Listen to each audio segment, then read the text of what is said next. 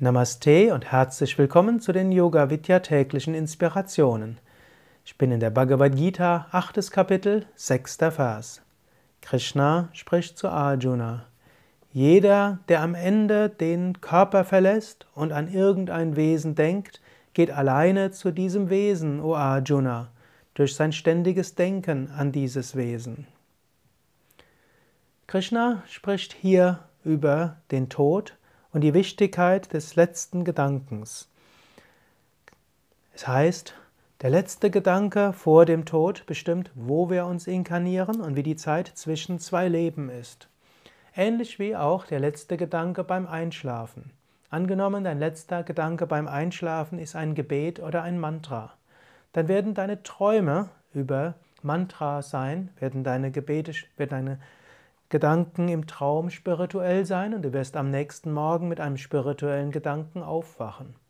Angenommen, dein letzter Gedanke ist Sorgen um einen Menschen, dann wirst du vielleicht über diesen Menschen träumen und du wirst am nächsten Morgen mit Gedanken an diesen Menschen aufwachen. So ist wichtig, was du denkst, bevor du einschläfst. Es ist eine gute Sache, mit dem Mantra einzuschlafen oder vor dem Einschlafen ein spirituelles Buch zu lesen. Es ist auch gut, vor dem Einschlafen nichts Schweres zu essen.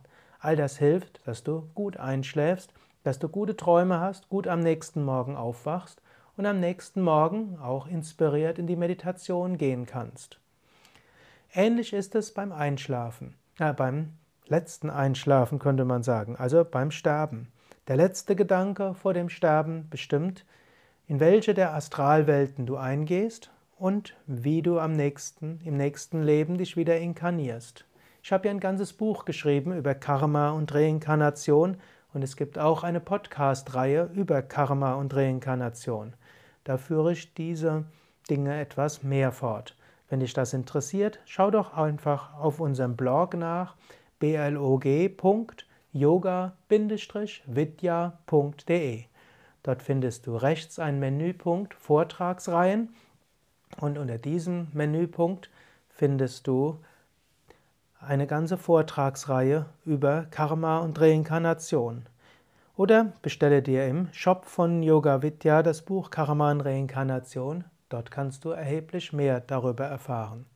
Nur noch eine kleine Ergänzung. Woran auch immer du in diesem Leben besonders intensiv denkst, daran kannst du anschließend nach dem Tod weiterdenken, beziehungsweise im Moment des Sterbens kommt dieser Gedanke ganz von selbst.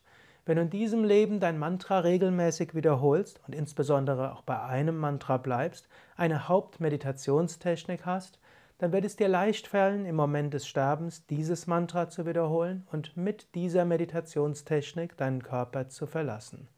Das sind wichtige Gründe, weshalb es gut ist, ein Hauptmantra zu haben, eine Hauptmeditationstechnik und einen Aspekt Gottes, an den du immer wieder denkst. Dieser Gedanke wird stärker sein als jeder andere Gedanke. Und er wird von selbst im Moment des Todes an die Oberfläche deines Bewusstseins kommen. Jetzt einen Moment überlege, was ist dein Hauptmantra und wiederhole es nochmals. Wenn du kein Mantra hast, überlege, ob du vielleicht mal eine Mantra-Weihe mitmachen willst, zum Beispiel in einem der Yoga Vidya Ashrams. Und wenn du noch keine Hauptmeditationstechnik hast, überlege, ob es vielleicht gut ist, mal eine dir zu suchen. Du kannst doch am Anfang etwas Zeit lassen. Der spirituelle Weg dauert ja hoffentlich lange. Du weißt zwar nicht sicher, wann der Tod kommt, aber die Hoffnung ist, dass du noch eine Jahre, einige Jahre, vielleicht Jahrzehnte vor dir hast.